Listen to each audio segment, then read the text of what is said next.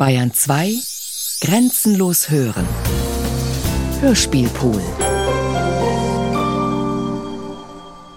Die Quellen sprechen. Zeitzeugen. Ursula Bayrott im Gespräch mit Ulrich Gerhard. Frau Bayrott, die englische Regierung hat damals in den Ende 30er Jahren des letzten Jahrhunderts genehmigt, dass ein größeres Kontingent an deutschen jüdischen Kindern nach England gebracht werden konnte. Ja. Sie gehörten dazu. Wie ist es dazu gekommen und wie haben Ihre Eltern denn diesen schwerwiegenden Entschluss gefasst? Ja, ich bin geboren 1932. Das besagt ja schon mal, dass ich eigentlich, solange ich denken konnte, mit der Judenverfolgung groß geworden bin. Und am Ende 1935 wurde mein Vater als junger Richter in den Ruhestand geschickt. Wir zogen damals nach Berlin, wo mein Vater eigentlich auch herstammte, aber seine erste Richterstelle war anderswo. Und das Ganze stand dann natürlich alles schon im Zeichen der Verfolgung und man überlegte, was tut man, wie rettet man sich, wie rettet man die Kinder. Ich hatte eine vier Jahre ältere Schwester. Und meine Eltern dachten an Auswanderung, aber es war eigentlich keine wirtschaftliche Voraussetzung gegeben. Als Jurist konnte man damals mit deutschem Recht überhaupt nichts werden. Internationales Recht lernte man früher nicht. Sie mussten ja auch überlegen, wie sie überhaupt im Ausland ihren Lebensunterhalt hätten verdienen können. Sie haben aber auf der anderen Seite von der Möglichkeit Gebrauch gemacht, nach einigem Hin und Her überlegen, uns mit den Kindertransporten nach England zu schicken. Meine Eltern hatten auch Freunde in Holland und meine Mutter wollte uns erst nach Holland eigentlich schicken, aber mein Vater sagte, Holland ist zu nahe. Er war der Überzeugung, dass die Engländer Hitler trotzen würden. Und ja, wie recht hat er gehabt. Ich ging damals schon auf die jüdische Schule. Es war so, dass ich zunächst in Berlin-Schlachtensee, wo wir wohnten, die allgemeine Schule besuchte. Aber äh, meine Mutter hatte mir schon gesagt, wenn die Lehrerin eines Tages sagt, äh, geh nach Hause, dann stell keine Fragen, sondern geh einfach. Und so ist es dann auch geschehen. Also meine Schulpflicht hat im Grunde ein knappes halbes Jahr gedauert. Ostern 1938 wurde ich eingeschult und bald darauf war das auch schon zu Ende. Und meine Eltern standen vor der Wahl, mich entweder zu Hause zu lassen oder auf die jüdische Schule in Berlin zu schicken, wohin ich dann mit der Stadtbahn fahren musste, mit Umsteigen. Ja, heute würde man sich wundern, dass man ein Kind so auf den Weg schicken kann. Aber es waren Zeiten, in denen man das einfach schaffte. Manchmal holte mein Großvater mich auch ab in Berlin. Da war natürlich das einzige Thema Verfolgung wie kommt man raus, was tut man, was macht man überhaupt. Und es sprach sich eben um, dass es diese Möglichkeit der Kindertransporte gab. Das wurde organisiert von dem Manchester Jewish Refugee Committee. Die haben ein Einvernehmen hergestellt mit der englischen Regierung, dass Kinder aufgenommen werden konnten, wobei das Refugee Committee für den Unterhalt aufkam. Wir kamen nach Blackpool. Das war im Frühjahr 1939. Die ersten Transporte gingen schon 1938 los. Übrigens in dem Zusammenhang darf ich vielleicht noch sagen, ich habe noch erlebt, dass mein Vater um den 9. November 1938, das war ja das Pogrom, abgeholt wurde nach Sachsenhausen ins KZ. Er kam dann nach einigen Wochen zurück, aber ich habe das noch in Erinnerung als Kind von damals sechs Jahren. Und ich war auch noch sechseinhalb, als ich dann nach England kam. Wir kamen nach Blackpool, das ist Nordengland an der Westküste, an der irischen See. Und zwar in ein Heim, das von der dortigen jüdischen Gemeinde, das heißt von einem gegründeten Komitee der jüdischen Gemeinde, unterhalten wurde. Sie unterstanden dem Manchester Jewish Refugee Committee. Die wohlhabenderen jüdischen Bürger der Stadt gründeten dieses Komitee und kamen für unseren Unterhalt auf. Sie hatten da ein Haus, dieses Blackpool ist ein Seebad, wo eigentlich ein Boardinghaus am anderen steht, also eine Pension und die hatten so ein Haus gekauft. Das war ganz geeignet für die Unterkunft von mehreren Mädchen. Wir waren so zwischen sieben und zwölf Mädchen. Das variierte im Laufe der Zeit etwas. Am Anfang waren wir sieben. Und diese Menschen sind diese ganze Zeit über für unseren Lebensunterhalt aufgekommen. Und ich kann dazu nur sagen, es ist eine Sache, einmal zu spenden. Aber es ist schon etwas ganz anderes, wenn man acht Jahre lang das durchhält und für diesen vollen Lebensunterhalt eben aufkommt. Wir hatten da eine Heimleiterin, eine Engländerin, die war, wenn die Damen vom Komitee waren, zu ihnen immer sehr freundlich. Zu uns war sie weniger freundlich, aber das wusste das Komitee ja nicht, das bekamen sie nicht mit.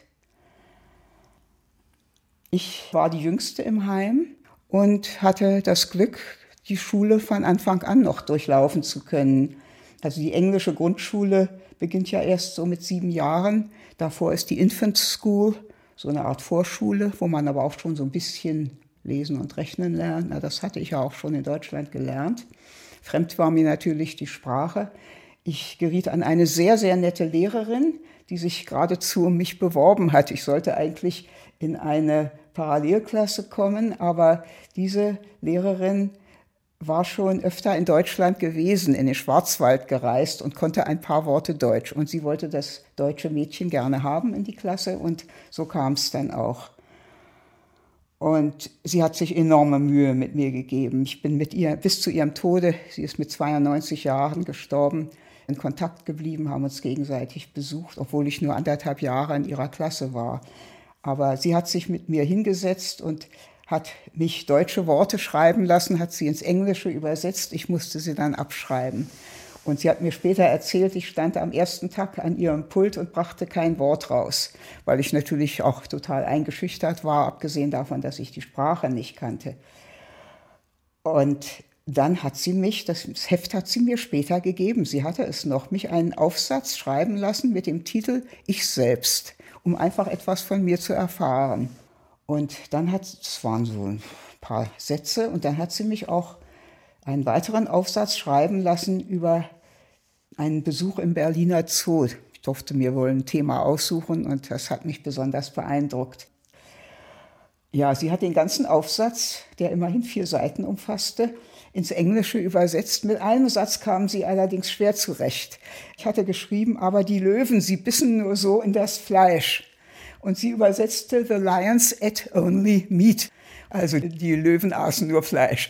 Naja, kurz und gut, ich habe das dann alles abgeschrieben. Mit sechs, sieben Jahren lernt man eine Sprache ja auch sehr schnell. Also ich kam da sehr schnell in die englische Sprache rein, vergaß aber auch umso schneller Deutsch, während die älteren Kinder dann doch etwas länger Deutsch behielten. Das vermischte sich mit der Zeit. In der Schule sprach man Englisch und im Heim zuerst Deutsch und dann immer mehr mit Englisch dazwischen. Das war erst Deutsch gemischt mit Englisch, später Englisch gemischt mit Deutsch, am Ende nur noch Englisch. Die älteren Kinder kamen gleich auf die Mittelschule. Meine Schwester war damals schon elf Jahre alt. Ein oder zwei waren sogar schon 13. Die kamen auf die Hauptschule. Also Mittelschule hatte dann vom Alter her keinen Sinn mehr. Ich habe nun noch die ganze Grundschule in England durchlaufen und am Ende der Zeit kam dann die Frage der weiterführenden Schule auf. Nun hat man mehr oder weniger automatisch an einem Test oder mehreren Tests teilgenommen, die dann darüber entschieden, für welche weiterführende Schule man geeignet war. Und ich bestand das Test für das Gymnasium und meine Freundinnen gingen dann auch alle zum Gymnasium. Und da wollte ich natürlich auch hin, zumal die Lehrerinnen zu mir gesagt hatten, naja, du gehst doch mal aufs Gymnasium. Die anderen Kinder mussten ja auf die Mittelschule bzw. Hauptschule gehen. Es ging nicht anders. Nun hat eine Sitzung des Komitees stattgefunden. Die Sitzungen fanden periodisch statt nach Bedarf und die fanden immer in unserem Heim statt, im Wohnzimmer. Wir Mädchen mussten dann uns woanders eben aufhalten. Ich stand vor der Tür und war sehr aufgeregt, denn ich wusste, es ging auch um das, was aus mir werden sollte. Es war damals so, der Rabbiner hat sich sehr für mich eingesetzt. Aber der Rabbiner war natürlich nicht einer der besonders zahlungskräftigen. Und man überlegte ja, wenn sie dann aufs Gymnasium geht, will sie am Ende auch studieren und womöglich. Und das kann ja doch nicht ewig so weitergehen. Es war ja mitten im Kriege noch, man wusste gar nicht, wie das Ganze einmal endete. Ganz abgesehen von der Frage, ob die Eltern überleben würden. Aber auch der Kriegsausgang als solcher war unklar. Jedenfalls musste man ja davon ausgehen, dass man möglicherweise auch weiter für unseren Lebensunterhalt würde aufkommen müssen. Und irgendwann sollten wir ihn natürlich selbst verdienen. Das war ganz klar. Na, kurzum, ich sollte also doch nur auf die Mittelschule gehen. Und als ich dann in der Schule, als man dann abfragte, du gehst dahin, du gehst dahin, und ich sagte, nein, ich gehe auf die Mittelschule, sagte die Lehrerin. Und äh, ja, meine Enttäuschung war natürlich auch groß. Und äh, später habe ich zu meinen Söhnen, wenn sie mal über die Schule stöhnten, habe ich gesagt, es ist eine Auszeichnung, wenn man aufs Gymnasium gehen darf. Ob sie, ihnen das eingeleuchtet hat, weiß ich nicht so genau. Auf jeden Fall mussten sie sich's anhören. Aber auf der Mittelschule war es dann auch sehr schön. Ich habe da auch schöne Zeiten gehabt. Im Übrigen war es eigentlich für mich immer so, die schöne Zeit war immer die in der Schule. Ich habe mich vor den Ferien gegrault, weil man dann dem Heimbetrieb eben voll ausgesetzt war, insbesondere der Heimleiterin. Wie war es mit Heimweh? Haben Sie von Ihren Eltern noch mal gehört? Ähm, die meiste Zeit ja. Bis zum Kriegsausbruch konnte man sogar Briefe schreiben. Danach gab es eine Möglichkeit über das internationale Rote Kreuz in Genf im quasi Telegrammstil. 25 Worte waren erlaubt auf einem Vordruck. Die durften meine Eltern schreiben. Das dauerte dann Wochen, manchmal Monate lang, bis das in England ankam. Und wir durften auf dem gleichen Formular 25 Worte zurückschreiben. Also das reichte aus als Lebenszeichen und äh, dass die Eltern wussten, dass man äh, gesund war, zur Schule ging und so weiter. Und hin und wieder waren auch Ermahnungen drin. Ist ja klar, nicht, dass man sich bescheiden verhalten sollte, fleißig sein in der Schule. Gehört ja alles mit dazu, zu den Gedanken, die Eltern sich machen. Also Ihren Eltern ist in der Zeit noch nichts geschehen. Es war so, meine Eltern haben, als wir nach England gingen, ihre Wohnung aufgegeben und sind in eine jüdische Gartenbauschule gegangen, um sich auf die Auswanderung, die mögliche Auswanderung vorzubereiten. Und zwar war das Landwerk Neuendorf bei Fürstenwalde. Und von dort kamen sie in die jüdische Gartenbauschule Ahlem bei Hannover. Und da ging die Gestapo dann ein und aus. Und es ging von dort immer Abtransporte in die KZs. Und man wusste nie genau, wann man selber dran war. Mein Vater kam erst im Februar 1945 dran und hat dadurch überlebt, denn im Mai 1945 kam ja schon die Befreiung durch äh, die Rote Armee. Tschechoslowakei damalige ist das ja Theresienstadt, wohin er kam. Ja, seine Schwester, meine Tante Margot, ist in Auschwitz umgebracht worden. Und meine Eltern haben natürlich in der Gartenbauschule in der ständigen Angst gelebt, wann kommt man dran. Und im Übrigen, ja, sie waren unter Juden, aber mein Vater war ja auch aus seinem geliebten, kann ich sagen, Richterberuf raus. Und er sagte immer zu meiner Mutter, ich sehe die Kinder nicht wieder. Und meine Mutter sagte, du wirst die Kinder wiedersehen, du musst den Willen haben zu überleben. Ja, der Wille nützte natürlich nichts, wenn man ins Vernichtungslager kam. Aber mein Vater hat, wie gesagt, überlebt.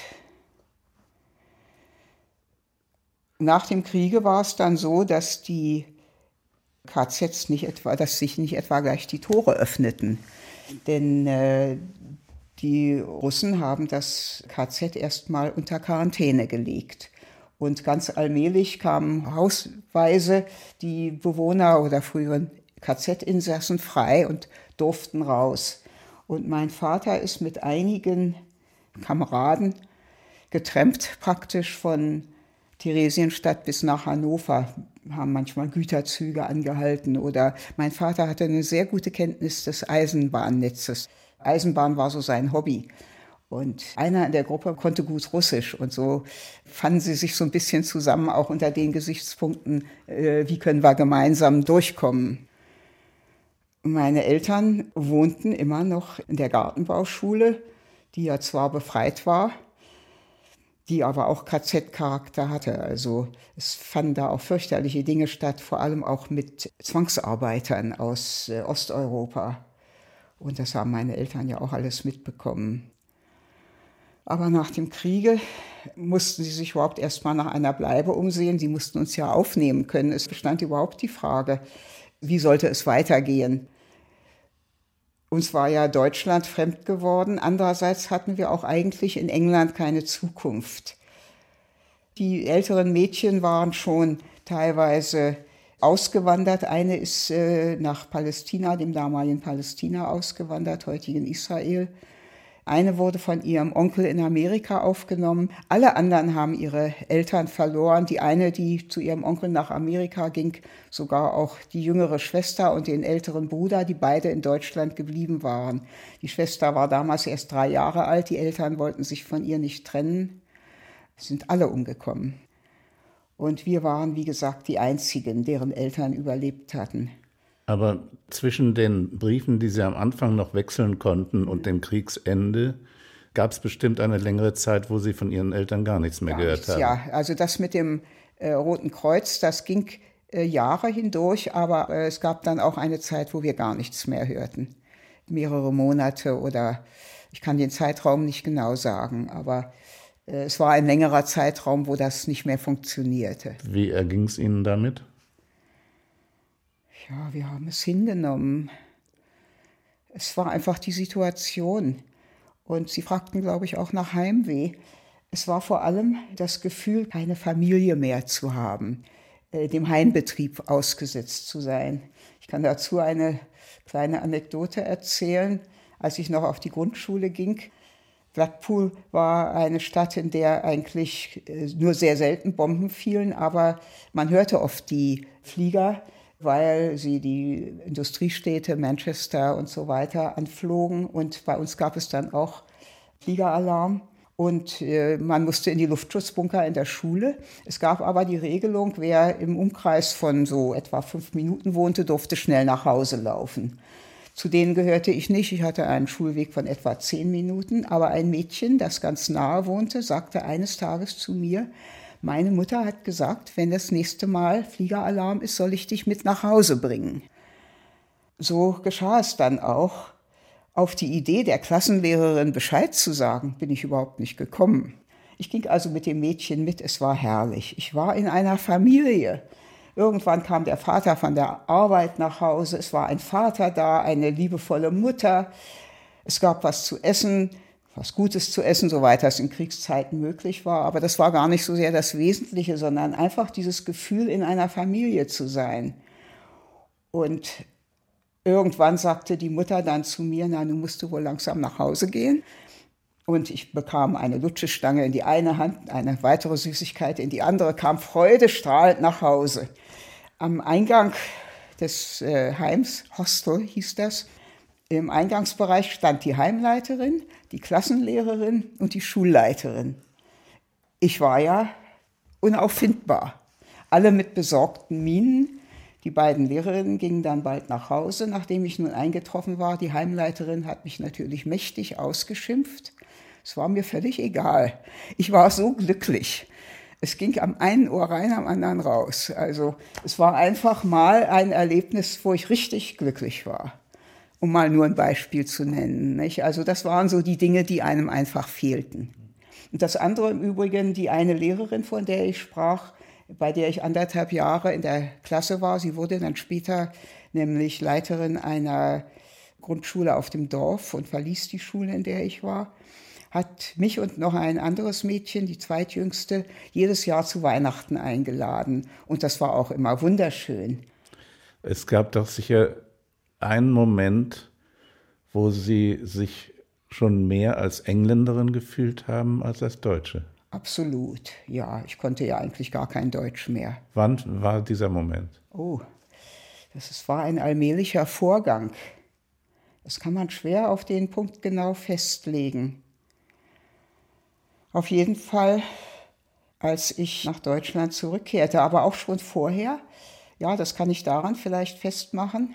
Ich war ja eine ganze Menge auch allein, soweit die Zeit es zuließ. Man hatte ja auch Schularbeiten und wir mussten ja auch die ganze Hausarbeit machen. Die Heimleiterin beschränkte sich aufs Kochen. Ja, aber wenn ich dann irgendwo spazieren ging allein, dann fing ich an, Gedichte zu schreiben. Und die waren immer auf Englisch. Das hörte später mit dem Moment auf, als ich nach Deutschland kam. Denn Gedichte, das waren für mich eben englische Gedichte. Und die deutsche Sprache, ja, an die musste ich mich überhaupt erst gewöhnen. Nach und nach fiel mir der Wortschatz einer Sechsjährigen wieder ein, aber eben nur der Wortschatz einer Sechsjährigen. Und das war in der Schule in der ersten Zeit auch nicht einfach. Ja, genauer kann ich den Zeitpunkt eigentlich nicht festlegen. Aber spätestens als ich anfing, Gedichte zu schreiben, da war ich vielleicht elf Jahre alt also 1943, so, äh, da fühlte ich mich bestimmt als Engländerin. Natürlich auch nicht so ganz als vollwertige Engländerin. Ich war ja Heimkind. In Deutschland war ich die Jüdin, in England war ich die Deutsche. Und die Deutschen waren ja nun mal die Feinde. Ich habe jetzt in der Schule keine Probleme gehabt, aber es haben auch mal Kinder hinter uns hergerufen, Germans, und mit irgendeinem weniger schönen Ausdruck verbunden. Die Quellen sprechen. Zeitzeugen. Salo Wolf im Gespräch mit Ulrich Gerhard. Herr Wolf, Sie sind in Oberschlesien geboren. Bilitz, Bilitz-Biala. Und das gehörte zu Polen zu der Zeit? Ab 1918. Bis dahin war es K und K. Und dann sind Sie unbehelligt geblieben von der Judenhetze bis 1939? Nein, nein. Seit ich ein Kind aufgewachsen bin, habe ich als Jude, sagen wir, ich werde nicht sagen gelitten, aber bewusst gewusst, dass ich anders bin als andere und es waren gegen mich Hetzen, es waren gegen mich als Kind. Angefangen die Schule, von siebte Klasse an, war bis dann habe ich nur gelebt in jüdische Familie, jüdische Leben. Ich habe keine christliche Freunde gehabt. Ich bin nicht unter Christen gekommen. Ich bin nur jüdische Schule, Synagoge, nach Hause. Meine Eltern waren sehr religiös. Mein Vater hat den Bart getragen, auch die Pace. Und so sind wir aufgewachsen, normal in dem Alter. Und dann in die Schule haben begonnen die Hetzen gegen Juden. Die christlichen Kinder sind mal mit Kreuze vor mir gekommen. Kiss, die Kreuze, Kiss. Dazu muss ich erzählen, du Jude, du Jude, immer du verfluchter Jude und so weiter. Es kommen Sport, hat man mich immer auf die Seite gestellt und man hat immer versucht beim Fußball mir die Beine. Äh, also ich habe gelitten als Kind. Ich habe gewusst, ich bin Jude. Ich habe gewusst, ich bin nicht anders, aber man macht mich anders. Gab es denn in Polen offiziell Ausgrenzungen? Ja, es war in die Schulen zum Beispiel, hat man Juden nicht reingelassen, war ein äh, Numerus Clausus. Medizin und äh, Jura, wo meistens Juden studiert haben, haben sie müssen nach Breslau, nach Berlin, nach Wien fahren, hat man nicht äh, reingelassen, die jüdische Kinder. Und die Lehrer waren auch antisemitisch gestimmt wir sind äh, Samstag mal Schabbes war, Samstag hat man uns in die Schule, wir dürften nicht gehen. Oder Feiertage, man hat uns befreit, befreit war man. Aber die Lehrer haben angefangen mit neuen Artikeln, mit neuen äh, zu lesen. Ich bin gekommen zwei Tage später, habe ich keine Ahnung gehabt. Und da hat er mich gleich gefragt äh, von äh, Physik oder Chemie, sage ich, ich habe keine Ahnung. Hättest du dich erkundigen müssen. Der Hass gegen die Juden war immer. Es waren Pogrome auch. Es waren Pogrome bei uns in der Stadt, wo die Arbeiter gestreikt haben. In der Stadt war Textilindustrie. Und die haben gestreikt. Und wer war das Opfer? Der Jude. Der Radfahrer und der Jude war immer der Opfer, die alte Geschichte. Und mein Vater hat müssen weg von der Stadt. Wir haben ein Auto gehabt, wir haben eine Textilfabrik gehabt, hatte sich verbunden, diese war der Bad im Auto mit einem Tuch, damit man nicht den Bad und dem sieht. Und so ist er von der Stadt weg. Wir sind geblieben. Er ist von Billis nach Krakau gefahren, weil hier hat man gesucht. Es war dauernd Wann ich zum Beispiel Sonntag früh, Sonntag früh bin ich immer in die jüdische Schule gegangen. Es war Vormittag, hat man müssen in die jüdische Schule gehen. Hat man uns gesagt, geh nicht, wo die Kirche ist, weil dort gehen sie raus, die Kinder, und sie sehen Juden. Die Juden hat man erkannt, mit der Hütte, mit der Mütze. Das Gesicht war anders, hat man erkannt. Haben sie Steine geschmissen. Wir waren Kinder, acht Jahre, zehn Jahre, hat man die Kirche, haben sie Steine geschmissen. Hat man gesagt, mach einen Umweg, aber geh nicht, wo die Kirche ist.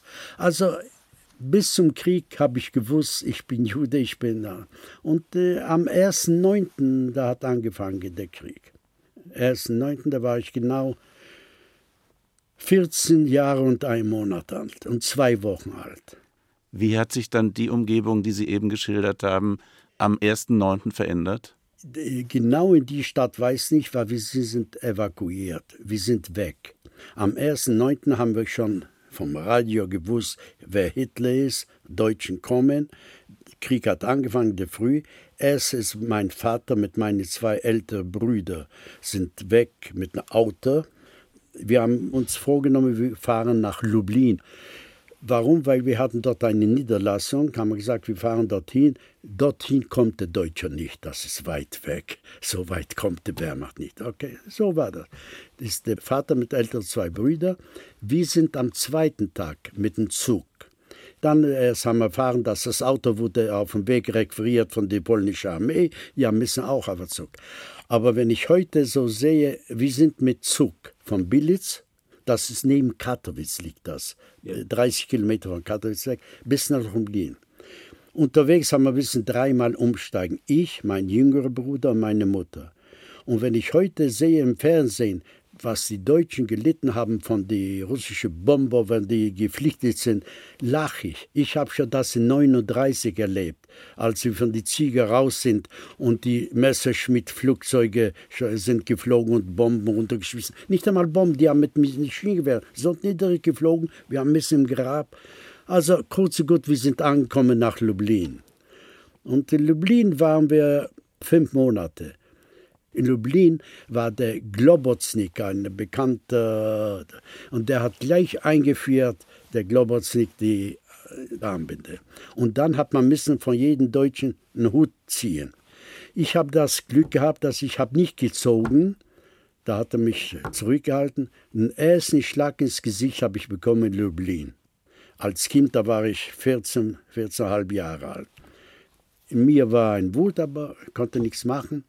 Und es war schlimm in Lublin. Und dann sind die gekommen, die Russen sind doch gekommen von die Seite mit den Deutschen zusammen, das war hinter Lublin.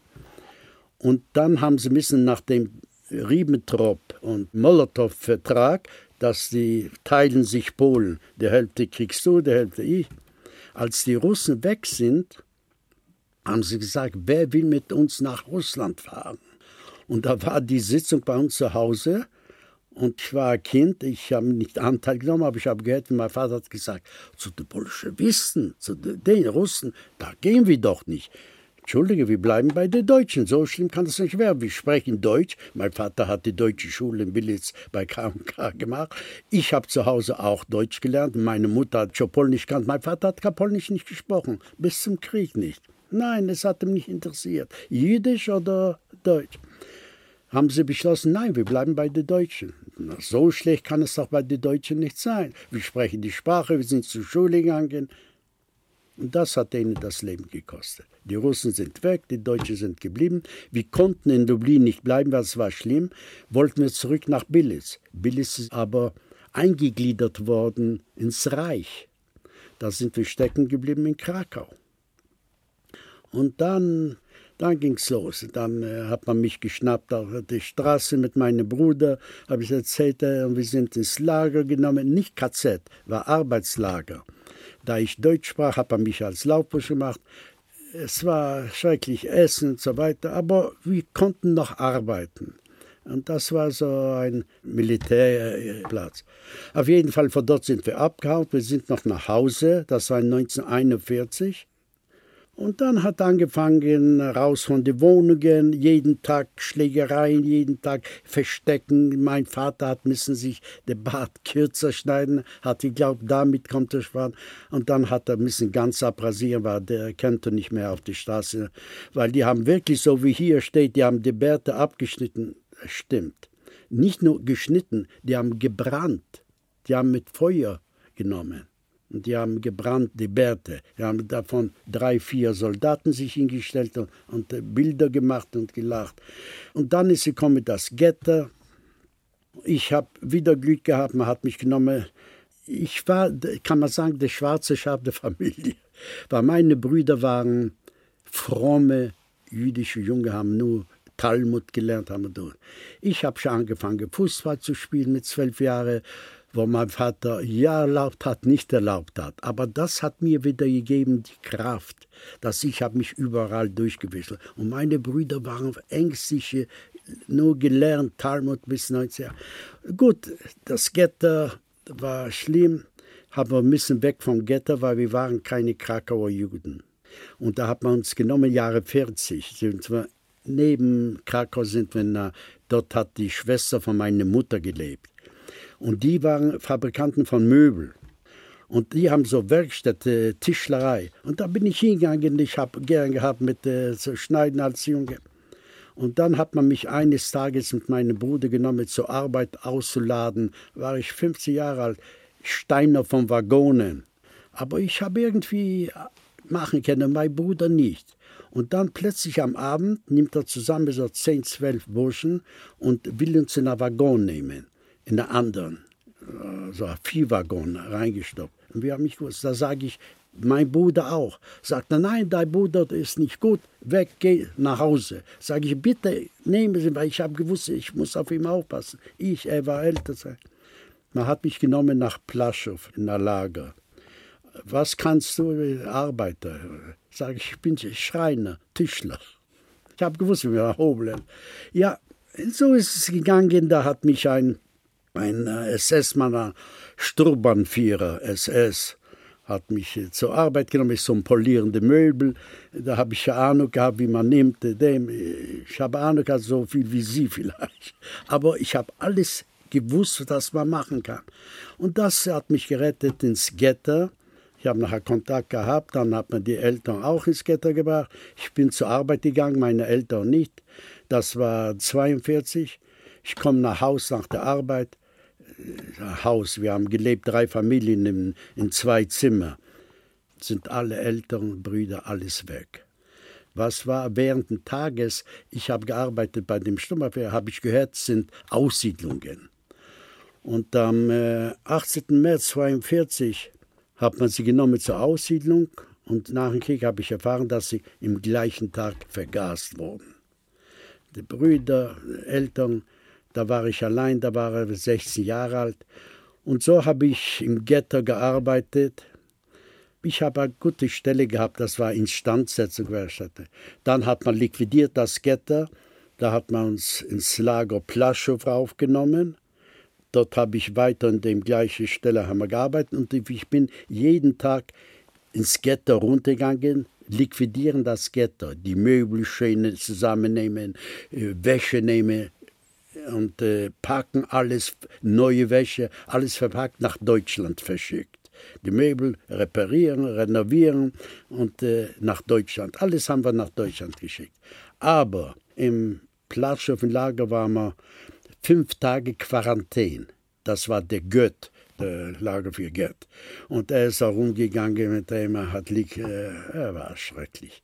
Aber hat müssen jede Marke, jede Dollar Uhren, wenn jemand hatte, alles hat man müssen abgeben, unter Todesdrohung.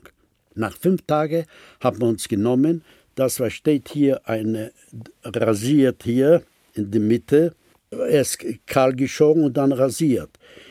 Der, was hat rasiert, er hat sich gemeldet als Friseur. Er war so Friseur wie ich Tischler. Man hat ihm die Rasierklinge, aber eine Rasierklinge auf 100 Menschen. Kann sich vorstellen, wie verblutet da an dem.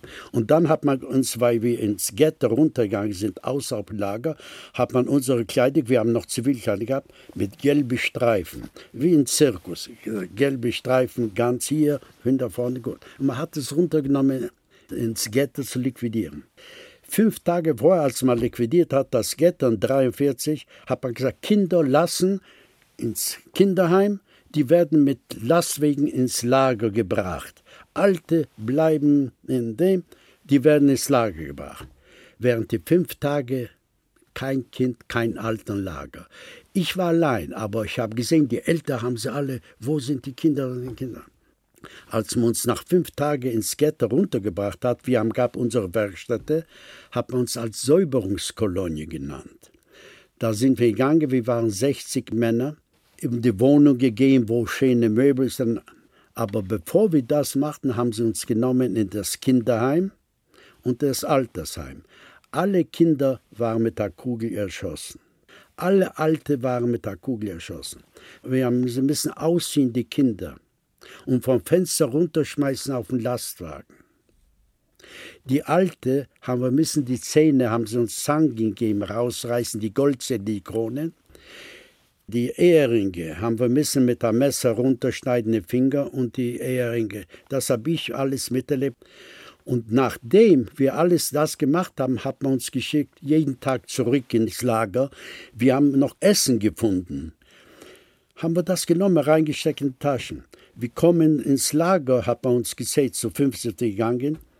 Und da hat ein Offizier, der Scharführer, hat er uns besucht, sagt er, Essen kriegt sie nicht genug hier. Das war Witze gemacht. Und hat uns genommen, wir haben uns ein bisschen über Sessel hinlegen, runterlegende Hosen und jeder hat bekommen 25 Stecken. Also zwei Tage musste ich liegen, nicht sitzen. Aber äh, wir sind weitergegangen, wir haben weiter risikiert, jeden Tag essen. Weil die Leute waren am Grund. Wir haben gegessen, weil wir haben gefunden in, in noch Essen. Während des Getters plötzlich kommt mit zwei jüdische Polizei. Eines Nachts bin nach Hause, plötzlich kommen sie rein. Wolf, ja, komm. Ins Gefängnis, ein jüdisches Gefängnis, war jüdische Polizei, jüdisches Gefängnis. Was war die Ursache? In Krakau hat es eine Bar gegeben, eine bekannte Bar, und dort haben verkehrt die SS-Männer. Es waren fünf jüdische Jungs von der zionistischen Organisation, jüdische, und die sind überfallen dem und haben zwei SS erschossen. Darunter war ein Cousin von mir, weiter. Ich kannte ihn, haben nur einmal im Leben gesehen, er hat gelebt. Er hat Wolf geheißen. Und da sind sie gekommen, Getter, Wolf, Weinberg, verschiedene. Und haben mich ins Gefängnis genommen. Und wir sind gesessen im Gefängnis in der Nacht. Wir haben nicht gewusst, warum. Wir haben gar nicht gewusst. Aber da ist reingekommen, ein Polizist, der hat uns erzählt, warum und so weiter.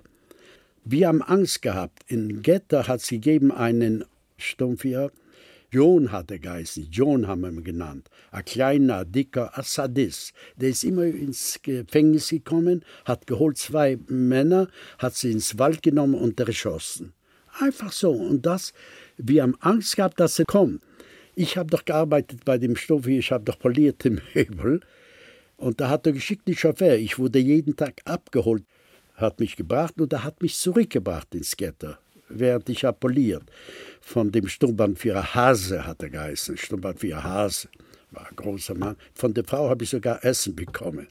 Und der kommt in der Früh, will mich holen, sagen sie, der Wolf, der ist im Gefängnis. Der, warum ist er im Gefängnis? Weil er ist angeblich beteiligt, sein Cousin bei dem Schießen. Fährt er zu dem Hase, sagt, ich, ich habe nicht den Wolf bekommen, weil er angeblich beteiligt war der Schießerei. Das kann nicht sein. Da ist ein Sketter, sagte, wo ist der Wolf? Da. Der kann nicht sein, der hat bei mir gearbeitet die ganze Zeit. Wieso kann er sein? Und der hat mich rausgenommen vom Gefängnis. Also es gibt Sachen im Krieg, der kann nicht kann man nicht erzählen wie dem. Und dann bin ich in Plaschow. Von Plaschow hat man mich wieder nach Mauthausen gebraucht. Ich war in Mauthausen in Österreich. Vier Tage. Man hat uns genommen mit Waggon, haben wir geschaut, Oben haben wir, waren 100 Menschen in dem Viehwaggon, konnten kaum haben wir Platz gehabt zu stehen, von Sitzen war keine Rede. Haben wir rausgeschaut, haben wir gesehen, wo fahren. Auschwitz, haben wir gesehen, nein, wir fahren Richtung Tschechien. Da waren wir schon zufrieden. Das heißt, wir fahren Richtung Deutschland, Österreich. Wir wussten nicht wohin. Da sind wir angekommen nach Mauthausen. Hat sich jeder müssen registrieren, Namen. Habe ich angegeben, ein Jahr älter, dass ich war 24. Ich habe Angst gehabt, ich war 18 Jahre. Ja zu jung. Wir waren noch in Zivilkleidung. Haben uns reingeschickt zu duschen. Duschen, wir haben alle gestanden, so gezittert. Was kommt da? Kommt da Wasser oder kommt da Zyklon B? Mit einmal kommt Wasser. Geschrei, wir haben gewaschen. Wir sind rausgekommen von der anderen Seite, haben wir bekommen die Sträflingsanzieher. Die waren schon verlaust und dreckig. Und da hat man uns einen Steinbruch genommen. Der berühmte Steinbruch in, am Mauthausen. Holzschuhe haben wir gehabt auf die Steine, die Treppen waren Steine. Mit der Holzschuhe, jeder hat einen Stein nehmen und rauftragen. Die Treppen waren ca. 90 Treppen rauf mit Steinen. Wir dürfen nicht zerreißen den Anzug, weil, äh, dem Anzug sage ich dies, weil sonst kriegen wir nichts. Und noch, was wir nicht dürfen, den Stein runterlassen. Weil dann haben sie uns genommen oben, raufgestellt, einen Stoß gegeben, runter. Und so sind jeden Tag fünf, sechs Tote runtergeschoben worden vom Steinbruch. Ich habe Glück gehabt, am nächsten Tag bin ich zu dem Blockältesten gegangen, sage ich, ob ich bleiben kann in Deutsch. Und das war auch ein Häftling, ein Deutscher. Er hat gerade BV, Berufsverbrecher. Ein grünen Streifen. Kommunisten haben rot, wir haben gelb gehabt. Und er hat grün, BV. Berufsverbrecher. Hat mich angeschaut, ich war jung, ich habe mit ihm Deutsch gesprochen. Sagt er, gut, bleib da. Wenn die gehen zur Arbeit, habe ich müssen putzen dem. Das war in Mauthausen. Dann haben wir uns von Mauthausen weggeschickt nach Gusen. Gusen, wo Messerschmidt Das war das Schlimmste, was ich am Schluss dem war am Baracken. Aber ich habe Glück gehabt, wieder bei dem Lagerältesten bin ich hin war Gusen 1, Gusen 2. Wir sind in Gusen 2 gekommen. Das war in Oktober 44. Und das war ein Kommunist aus Spanien. Franka hat ihn rausgegeben zu Hitler. Aber der hat sich raufgearbeitet, der war schon 37 da und ist geworden Blockältester. Und der hat ja gehabt einen Vorteil. Und er hat mich zu sich genommen, ich soll ihm putzen, die, dem. Und nach drei Monaten ist ein neuer Transport, hat der andere genommen mich zur Arbeit geschickt. Und die Arbeit sind wir zu Fuß gegangen, äh, jeden Tag acht Kilometer. Und in der Nacht haben sie uns rausgenommen, im Winter haben sie gemacht Entlausung.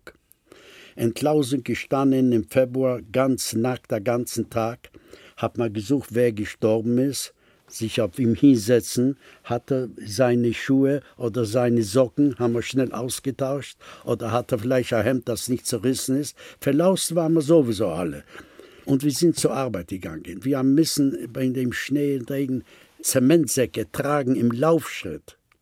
Und es war kalt, dem haben wir genommen Papier von den Säcke und wir haben uns unter dem Hemd, weil das dürfte man nicht, unter Hemd versteckt. Aber es hat geregnet war noch Zement drin, ist das steif geworden. Haben wir uns nicht, haben wir uns nicht bücken können, wir müssen so gehen. Und so haben wir müssen schlafen mit dem Papier, weil wir dürften es nicht austragen. Und jeden Tag Schläge, wir haben jeden Tag mindestens fünf, sechs Tote nach Hause getragen, geschleppt. Und die Säcke getragen. Und dann haben wir gemacht so die Verschallungen für Beton, weil dort waren Fabriken, die Messerschmiede gemacht und wir haben, müssen die Bohre nehmen, die in die Stollen zu machen. Der Bohre war zweimal so schwer wie ich. Und das haben wir müssen nehmen. Und da ist ein Band gegangen, ist ein Fliesenband. Und schnell und los. Das Schnelle und das Los von der SS und die Ukrainer. Und die haben bekommen Wodka und da haben sie dauernd beim Tragen vom Sack haben wir noch Schläge bekommen. Ich habe einen Unfall gehabt einmal mit der Hand, ich konnte nicht mehr drehen. Da habe ich bekommen Schläge, weil ich habe mich noch einmal Kaffee eingestellt. Da hatte mir der SS-Mann, komm her, du hast schon gehabt einmal. Hat man mit der Beitsche im Kopf einen Schlag gegeben, ist geplatzt die ganze Haut. Komme ich aufs Revier, was soll man da machen? Stand als S, Ich war so geschwollen mit Eiter, hat sie leg dich hin. Einer ist gestanden, hat mich gehalten und der hat genommen ein Messer, hat geschnitten, aufgedrückt, den ganzen raus und mit Papier gewickelt, geht zur Arbeit. Aber äh, nicht geht zur Arbeit, sondern bleib da. Da bin ich auf der Pritsche rauf, da ist ja gelegen einer, ein Ungar, ich konnte kaum mit ihm reden. Und der ist in der Nacht, habe ich gesehen, der ist gestorben. In der Früh haben wir bekommen ein Stückchen Brot. Bin ich mit ihm geschlafen die ganze Nacht, gelegen neben ihm. Und der Früh gekommen, hat verteilt das Brot. Fragt er, was mit ihm? Sage ich, ah, der schläft. Habe ich bekommen sein Stückchen Brot. Und eine Stunde später habe ich mich gemeldet, ich will raus. Und der ist geblieben und ich bin raus zur Arbeit. Und zwei Monate später hat man mich halbtot von der Arbeit geholt. Ich konnte nicht mehr arbeiten. Es war gefroren, ich war kaputt, die Hand konnte nicht arbeiten. Umsonst gibt man nicht im KZ Essen. Da haben sie mich genommen, zum nicht erschießen, zu töten. War eine Latrine, vorne ist gestanden der SS-Mann mit zwei Kapos, deutsche Kapos, mit einem großen Fass Wasser. Und man hat mich reingebracht in dem, habe ich gesehen, stehen dort nackte Leute. Ich habe gesehen, man mich auch ausgezogen, hat man meine Nummer, wir haben hier eine Nummer gehabt, registriert, ganz ausgezogen. Ich habe gewartet, bis ich drankomme. Ich habe mich nicht als Erster gestellt, sondern von hinten, bis ich drankomme. Währenddessen kommt der Blockälteste, wo ich gearbeitet habe, der Spanier, kommt rein, geht zu einem SS, die haben getauscht Zigaretten mit dem, Menschen haben verkauft die Kronen für ihr Essen, haben die gehabt geht raus, es dauert fünf Minuten, kommt rein mit der Halbtoten, schleppt ihn. Ruft mich, sagt er, deine Nummer ist registriert, nimm seine Nummer, zieh dich an und du gehst mit seiner Nummer raus. Ich bin unter der falschen Nummer rausgegangen und sagte mal, geh zur Arbeit, es wird nicht lang dauern. Noch drei vor mir sind gestanden, wäre ich, ich war vielleicht der Vierte, wäre ich damals gekommen. Der hat mich rausgenommen. Und bin ich wieder zur Arbeit gegangen, da sind wir zu Fuß marschierten am nächsten Lager, Gumpolskirchen, das ist bei Wels. Ich war Linz und das ist bei Wels. Zu Fuß gegangen zwei Tage. Wer nur einen Schritt gemacht hat, kann nicht mehr gleich erschossen. Die SS-Ukrainer. Dort sind wir angekommen in dem Wald, in dem Lager in Gumpolskirchen. Da war schon keine Arbeit. Dort bin ich befreit geworden. Die Amerikaner wussten gar nicht von dem Lager, die sind weitergemarschiert vom Weg. Die Deutschen haben sie aufmerksam gemacht. Die sind zurückgekommen und die wollten uns nicht rauslassen, wollten uns ein bisschen Suppe geben. Gut, für Magen damals war das richtig, aber wir waren doch ausgehungert zwei, drei Jahre. Wir haben doch kein Wasser nicht einmal gehabt. Sind wir in die Stadt rein zu den Deutschen. Wir haben alles, was war, Marmelade, Fleisch und so, alles reingestoppt. So bin ich befreit geworden, so war meine Befreiung. Aber 39 Kilo habe ich gewogen, man hat mich operiert und rausgelassen. Inzwischen noch so viel zu erzählen. Also. Aber der letzte Zeit hat mich äh, in, dort in Gusen, Marthausen, Steinboden. Ich habe schon de früh auf dem Weg zur Arbeit. Wissen Sie, was schlimm war? Wir sind gegangen gefroren mit äh, Holzschuhe, dauernd Schnee haben wir müssen runterkratzen. Zur Arbeit nach einer Nacht, wo man nicht geschlafen hatte, habe ich gesehen, Häuser geht Rauch, Licht, Menschen leben. Da habe ich geweint. Es war schon eine harte. Und jeden Tag war ein Kampf ums Überleben. Habe ich ein schickes Brot mehr. Und noch eine schöne Geschichte. Das Wichtigste bei uns war, dass wir hatten hier so einen Topf, so ein kleiner, dass er immer an der Schnur gehangen hat. Hatte ich das nicht, habe ich kein Essen bekommen. Und in Gumpolskirchen haben wir im Wald sind wir gegangen, bin gelaufen, ich habe bekommen eine Suppe und gehe zurück zu der Baracke zu essen. Dort war Most, war tief, der Schnee und, und äh, es war und ich bin stecken mit dem Fuß, ich konnte ihn nicht rausziehen. Geht vorbei ein Ungar, soll ich dir helfen? Sag ich, ja. Sagt er, gib mal Schüssel, da kannst du da. Genommen die Schüssel ist abgehauen. Und ich bin nicht nur ohne Suppe, nur ohne Topf. Wo soll ich die Suppe nehmen? Ne? Wer wird mal Topf borgen? Und da habe ich letzte zwei Tage schon gar keine Suppe gehabt. Ja, es sind so Sachen, die man eins nach dem anderen, was man so überlebt hat, das kann man nicht in Einzelnen erzählen. So war das. Die Quellen sprechen. Zeitzeugen. Ursula Bayroth und Salo Wolf im Gespräch mit Ulrich Gerhard. Zusammenstellung Kirsten Böttcher. Ton und Technik Markus Huber, Peter Keins, Josuel Teegarten, Susanne Herzig und Regine Elbers. Assistenz Stefanie Ramp. Produktion Bayerischer Rundfunk 2013. Redaktion Katharina Agathos, Herbert Kapfer.